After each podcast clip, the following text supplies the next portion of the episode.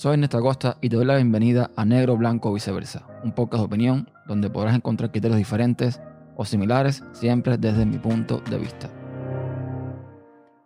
Bienvenido a un nuevo episodio de Negro, Blanco, Viceversa. Yo soy Néstor Costa y quiero hablar sobre un tema que me resultó muy curioso cuando visité Cuba en noviembre del 2019. Y es que me di cuenta que casi todo el mundo, incluso personas que aparentemente se veían que eran de clase media baja, más tirando a baja que a media, tenía un smartphone. No fui yo el único que se dio cuenta de esto. Un amigo podcaster español que visitó Cuba en 2017, más o menos, hizo un episodio en uno de sus podcasts donde hacía la misma reflexión, donde incluso comparaba que en comparación, valga la redundancia, con otros países aledaños, con un poco más de desarrollo, la mayoría de los cubanos que vio con teléfono tenía dispositivos que en muchos de esos países no se veían. Dispositivos bastante avanzados, diría yo. Yo pude corroborar esto porque eh, cuando fui en noviembre yo vi cosas que uno diría, ¿cómo es posible que estando Cuba en la situación que está, que habiendo tanta carencia, que habiendo tanta, digamos, situación con la economía, hay personas que tienen incluso el ecosistema completo de Apple. Y es que, claro, tú no puedes eh, ir a las particularidades, porque en Cuba no todo es negro o es blanco, hay toda una gama de colores que no permite generalizar ni analizar cada caso de forma particular. El problema es que hay muchas vías para que las personas de alguna forma u otra obtengan un dispositivo. Vamos por parte, vamos a hablar un poco de cifras antes que todo. Yo me fui a Cuba en el 2015 y en el 2015 yo recuerdo que eh, todos los que teníamos un teléfono celular, que era casi casi para aquel entonces todavía un privilegio. Básicamente lo usamos para enviar mensajes y para llamar por teléfono. No más. No había acceso a internet. No había posibilidad de hacer ninguna de las otras cosas que al día de hoy se pueden, excepto, por ejemplo, jugar. Que quizás con el tipo de teléfono que tuviese, a lo mejor tenías algún que otro jueguito más o menos avanzado. Para el 2018, ya Tesla había anunciado que tenía 5 millones de líneas celulares activas y en el 2019 ya contaba con más de 5.400.000 líneas activas, de las cuales casi 2 millones tienen habilitado el acceso a Internet. Esto en un lapso de tiempo extremadamente corto. Cuba ha pasado de prácticamente desconectada, y me estoy refiriendo pues, evidentemente a la población civil, porque muchos de nosotros, y me incluyo por supuesto, teníamos acceso a Internet en el trabajo, pero no en las casas, no en el bolsillo, como sucede ahora y en muy pocos años ha habido un cambio enorme, ha habido una transición que en muchos otros países ha demorado mucho más tiempo. Y esto, y esto es bastante curioso porque hay que tener en cuenta que según un informe demográfico anual realizado en 2018 por la Oficina Nacional de Estadística e Información, en Cuba para ese entonces habían alrededor de 11.209.628 personas residiendo en el país. De este dato podemos sacar algo más curioso todavía. De esos 11 millones que voy a redondear para no tener que dar la cifra tan exacta, digamos que 7 millones están en edad laboral. Son 7 millones de personas, 7 millones de adultos que tienen la posibilidad de tener, eh, digamos que un smartphone o pagarse una línea porque supuestamente están trabajando. Y de esos 7 millones, 5 millones son los que tienen una línea activa. Es decir, quedan afuera más o menos 2 millones de personas que no tienen un teléfono celular en edad laboral. Estos datos, estas cifras son un poco burdas porque en realidad el poder mantener o no un teléfono o poder comprar un teléfono depende de muchos casos. Se dan muchos factores. Hay personas que en Cuba sencillamente no trabajan. Por lo menos digamos que no trabajan por la vía estatal. En Cuba hay muchas formas de trabajo, en Cuba hay muchas formas de buscarse dinero, tanto ilícitas como lícitas, evidentemente.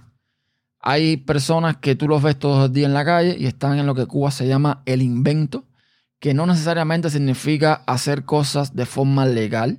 Hay que tener esto muy en cuenta. Hay personas que tampoco trabajan para el Estado, pero tienen otro tipo de trabajo, ya sea como freelance o como cuentapropistas o lo que sea, y trabajan para digamos, personas en el extranjero o compañías en el extranjero o reciben de alguna forma por su trabajo dinero en dólares desde el extranjero. Hay personas que, eh, bueno, tienen dos trabajos, como tuve yo también en su momento, que tenía un trabajo normal por la vía estatal, con mis 10 CUC de, eh, de almuerzo, y por fuera, digamos, hacía otros trabajos de frontend, de desarrollo web, de lo que sea, que me permitía de alguna forma tener un dinero extra para cosas que normalmente con mi trabajo estatal no hubiese conseguido. También se puede dar el caso de personas que literalmente viven de sus familiares en el extranjero, de personas que o reciben el dinero o que sus familiares en el extranjero le envían los dispositivos. O sea, no podemos analizar de forma general ni de forma particular las vías por las cuales los cubanos al día de hoy tienen dispositivos tan avanzados aún cuando la situación del país no es la más acorde en relación a lo que tienen en sus manos. Lo bueno de esto es que tener un teléfono al día de hoy es básicamente tener un ordenador en tu bolsillo. Es una forma de democratizar el uso de la tecnología, una forma muy fácil de que la gente pueda acceder a la información. Y con el uso de Internet, pues evidentemente todo esto se incrementa muchísimo y es, digamos que algo muy atractivo tener un teléfono que nos permita de alguna forma poder comunicarnos o poder salir al mundo exterior. Esto yo lo comentaba en Twitter y lo comentaba también con unos amigos hace, hace unos días y les decía que Cuba ahora mismo, por ejemplo, para los creadores, para los que son youtubers, para los que son podcasters, para los que son bloggers, ahora está en un momento que es de oro prácticamente.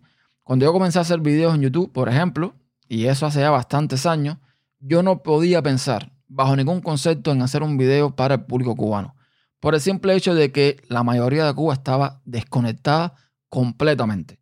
O sea, yo no podía pensar dedicarme a un nicho específico, yo no podía decir, bueno, este video va dedicado a mi vecino, a mi compañero de trabajo, ni nada por el estilo. Ahora la situación ha cambiado.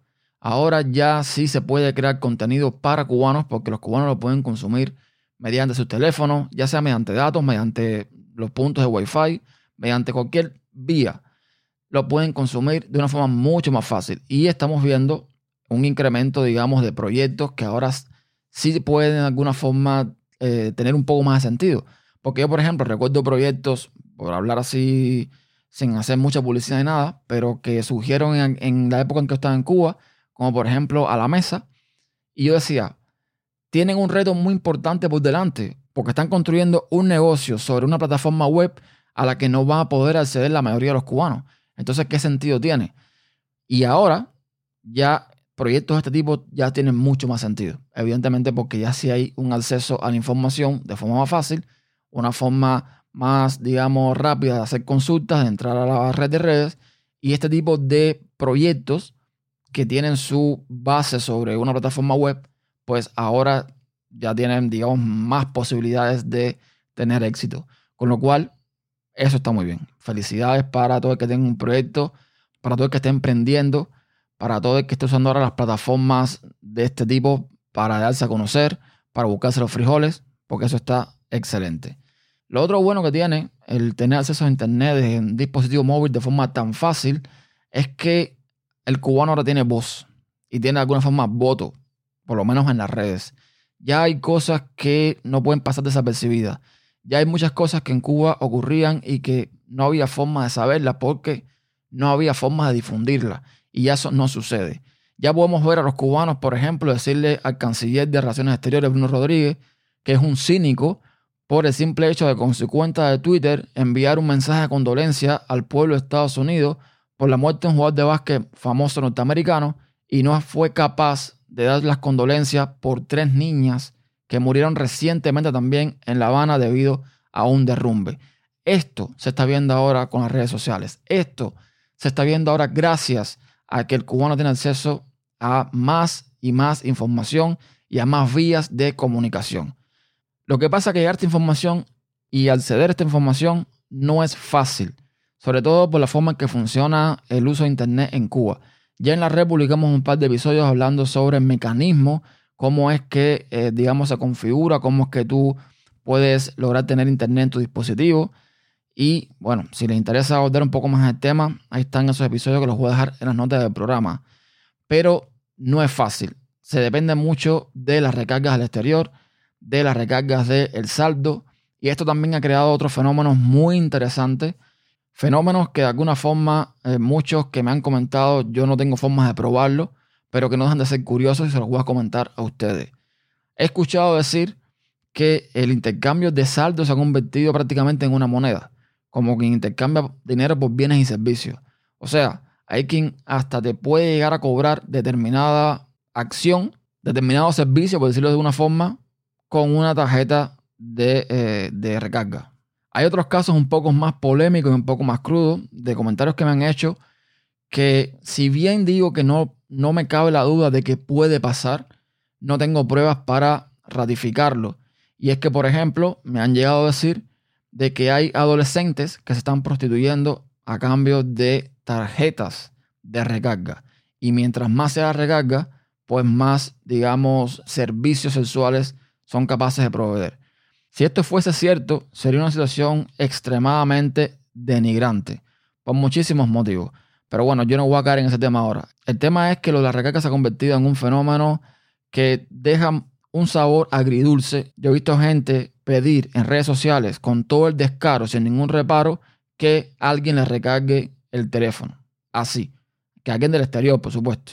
Como si 20 dólares uno los ganara aquí abriendo el grifo del agua y el dinero sale.